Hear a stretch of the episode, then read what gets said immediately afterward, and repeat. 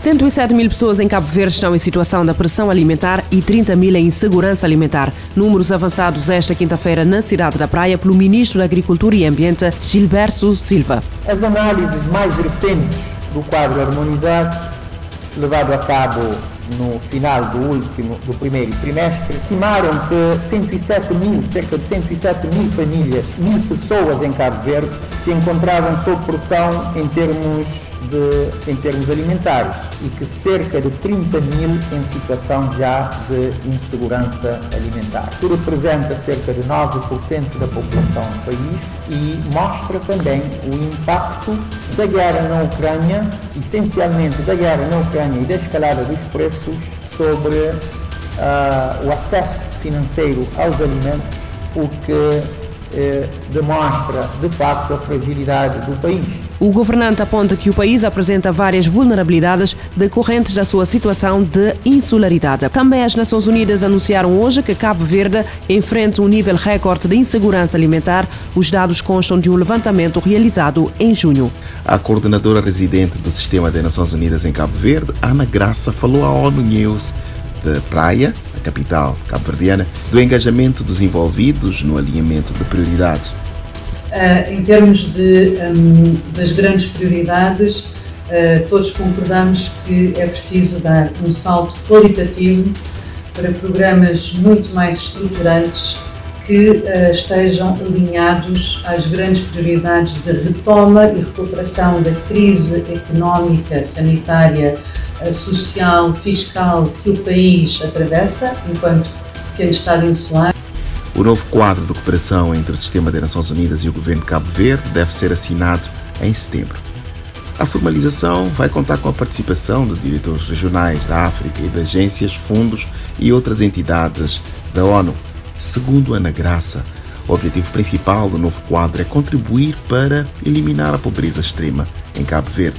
O governo local também busca atingir a meta até 2027 ela explicou que o trabalho deve ser concentrado nas frentes de desenvolvimento do capital humano social, crescimento econômico inclusivo e baseado na sustentabilidade do planeta e modernização, além da administração pública, com serviços transparentes e inclusivos.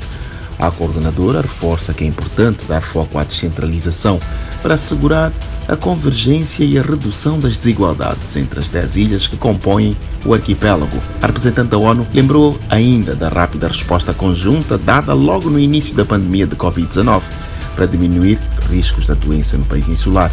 Hoje, o arquipélago possui um dos melhores índices de imunização de África. Cabo Verde uh, é o segundo país em África com uma maior taxa de vacinação. Temos já neste momento atingido cerca de 70% da sua uh, população elegível com as duas doses e já estando a vacinar uh, a população com a terceira dose.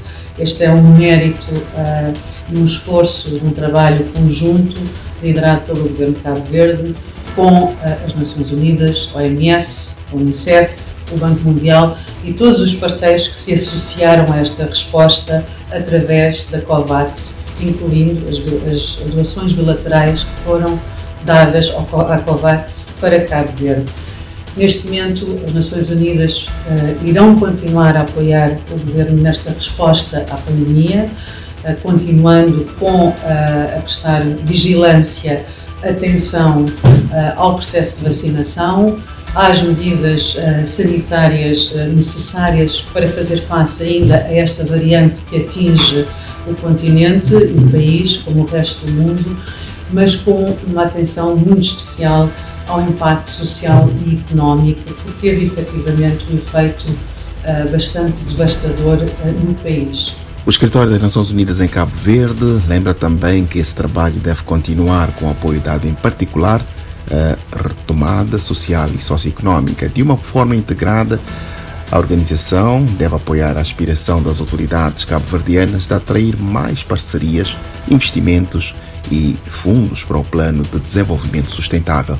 Da ONU News em Nova York, Eleutério Gavan. Recorda-se que recentemente as Nações Unidas colocaram Cabo Verde pela primeira vez na lista de países em risco de segurança alimentar. Os trabalhadores dos Correios de Angola estão em greve, querem melhores salários e condições de trabalho. Avelino Miguel, em Luanda. Os trabalhadores dos Correios de Angola iniciaram uma greve que deve durar cinco dias para reivindicar os melhores salários e condições de trabalho. Segundo a Comissão Sindical, os trabalhadores estão abertos ao diálogo com a direção da empresa para discutir o seu caderno reivindicativo. A direção dos Correios de Angola já anunciou que a greve é ilegal e recusa-se a dialogar segundo os grevistas que paralisaram completamente os serviços. O executivo do presidente João Lourenço está confrontado com a multiplicação de greves associadas à degradação das condições sociais, estimulada pelo alto índice de inflação que conhece o país de mais de 20%, a grave crise econômica e financeira que conhece o país desde 2014, devido à baixa do preço do petróleo, o principal produto de exportação, e a epidemia da Covid-19, agravaram as desigualdades sociais e aumentaram o índice de pobreza, que atinge cerca de 60% da população. Avelino Miguel Luanda, RFI. Greve dos trabalhadores dos Correios de Angola que reivindicam melhores condições de trabalho e melhores salários. Oito profissionais de saúde vão ser julgados por homicídio involuntário do antigo futebolista Diego Maradona, com circunstâncias agravantes após concluída a investigação da morte ocorrida em 2020, passa um ataque cardíaco. Anúncio feito esta quarta-feira, um juiz de São Isidro uh, confirmou o processo a estes profissionais, que inclui um neurocirurgião médico da família, um psiquiatra, um responsável de enfermagem e enfermeiros, depois de o Ministério Público ter pedido a demissão destes em abril, apontando deficiências e negligências nos cuidados com Maradona, que recuperava em casa de uma neurocirurgia. Os oito profissionais enfrentam sentenças que variam entre os 8 e 25 anos de prisão, mas devem permanecer em liberdade até ao julgamento, já que a Procuradoria de São Isidro nunca solicitou a prisão preventiva. Segundo a Procuradoria, a equipa responsável por Maradona foi protagonista de uma internação domiciliar sem precedentes, totalmente deficiente e imprudente e cometeu uma série de improvisos, má gestão e inadimplências. Diego Maradona, que somou 91 internacionalizações e 34 golos pela Argentina, Argentina, morreu em 25 de novembro de 2020, aos 60 anos, após sofrer uma paragem cardíaca na sua vivenda em Tigre, na província de Buenos Aires. Mais de 61 anos após ter sido assassinado, o caixão de Patrice Lumumba regressou esta quarta-feira ao seu país depois da Bélgica ter devolvido à República Democrática do Congo um dente, o único resto mortal do herói da independência. A chegada dos restos mortais foi acolhida de forma festiva com um comitê de boas-vindas. Durante nove dias, o caixão vai parar em locais emblemáticos da vida de Patrice Lumumba e vai terminar no dia 30 de junho na capital, onde após três dias de luto nacional, o mausoléu vai receber a cerimónia de enterro. Primeiro chefe do governo do antigo Congo belga, que se tornou independente em 30 de junho de 1960, Patrice Lumumba foi deposto em meados de setembro do mesmo ano por um golpe de Estado. Foi executado em 17 de janeiro de 1961 com dois irmãos de armas por separatistas da região de Katanga, no sul da República Democrática do Congo, com apoio de mercenários belgas. O seu corpo desmembrado e dissolvido em ácido nunca foi encontrado, restando apenas o dente restituído que lhe foi guardado por um polícia belga como recordação e apreendido pela justiça belga sua filha em 2016.